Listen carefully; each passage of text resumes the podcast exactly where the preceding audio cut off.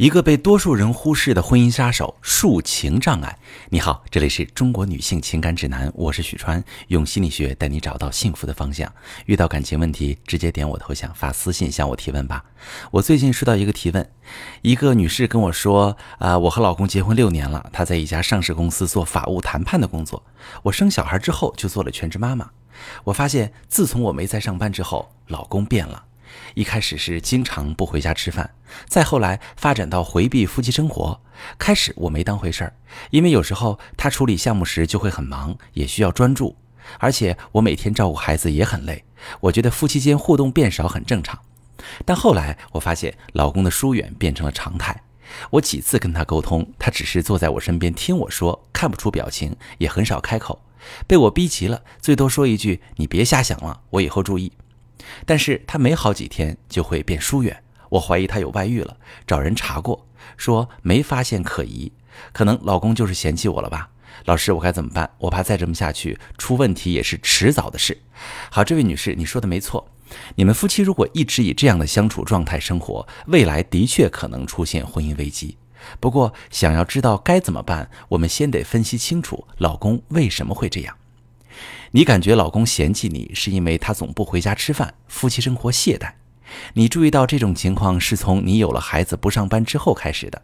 你本能上就会想，是不是老公嫌我生了孩子之后外表有变化了？是不是老公嫌我不工作了？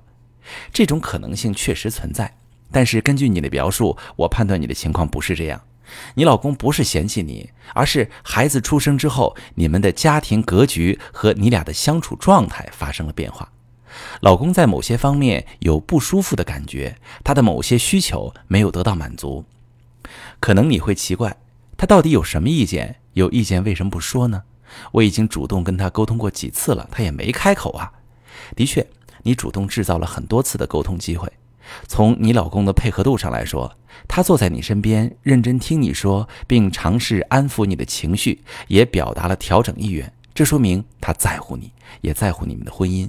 只是他没有表达自己，他不表达不是不想表达，而是他存在抒情障碍的问题。朋友们，抒情障碍简单来说就是不懂怎么描述和表达自己的感受。有抒情障碍的人，往往是因为小时候在语言发展的阶段，没有在父母的引导下学会为自己的感受命名。比如一个小孩玩具被邻居小孩拿走了，如果父母问他你是不是很生气很委屈，这个小孩就能很快明白自己的感受是生气委屈。在这样的成长环境中，小孩会渐渐学会描述自己的感受。但如果父母说他拿走就拿走了吧，反正你长大了也用不着那个玩具，这个孩子就错失了一次为自己感受命名的机会。如果这个小孩在成长过程中从来没有得到为自己感受命名的机会，他长大之后抒情能力就会很弱，常常无法描述自己的感受。一个人不会表达自己的感受，别人就很难懂他，不知道怎么做他会开心，怎么做会惹他生气。这样的人在婚姻情感中很容易和伴侣出现隔阂。你老公就属于这种情况，他对你们的相处有一些负面感受。但是他描述不清自己的感受，也不知道怎么表达给你听。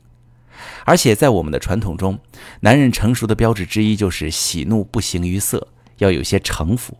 所以呀，很多男人在成长中尽力让自己达到这种境界，在谈感情时也下意识的不表露自己的情绪，这也是我们很多婚姻家庭中夫妻之间存在感情隔阂的原因之一。另外，你老公是从事法务谈判这个工作，这个工作本身也要求从业者善于隐藏自己的感受和意图，他的职业习惯也多少强化了他不表达感受的特质。从你有限的描述当中，目前呢，我无法准确判断你老公为什么会疏远你。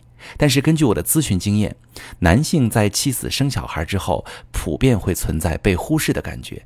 因为女性在生育之后，注意力和大部分精力会转移到孩子身上，男人长时间在家庭中感到被忽视，就会产生一些消极的行为表现。有些男性会表现为逃避承担家庭责任、疏远妻子。那想要确切的了解你们之间的问题究竟出在哪儿，我建议你先尝试引导老公描述自己的感受。比如，你可以问他：“老公，周末我带孩子去早教班报名。如果把你一个人留在家，你会失落吗？”这种提问方式可以帮助老公学会描述自己的感受。当老公抒情能力提升，你会渐渐从他的表达中了解你们的问题出在哪里，你以后修复夫妻感情、调整相处状态就有了方向。如果正在听节目的你，你和老公之间经常发生误会，沟通不畅，不是吵架就是冷战，你不知道怎么调整，可以把你的情况发私信，详细跟我说说，我来帮你分析。我是许川，如果你正在经历感情问题、婚姻危机，可以点我的头像。把你的问题发私信告诉我，我来帮你解决。如果你的朋友有感情问题、婚姻危机，把我的节目发给他，我们一起帮助他。喜欢我的节目就订阅我、关注我，我们一起做更好的自己。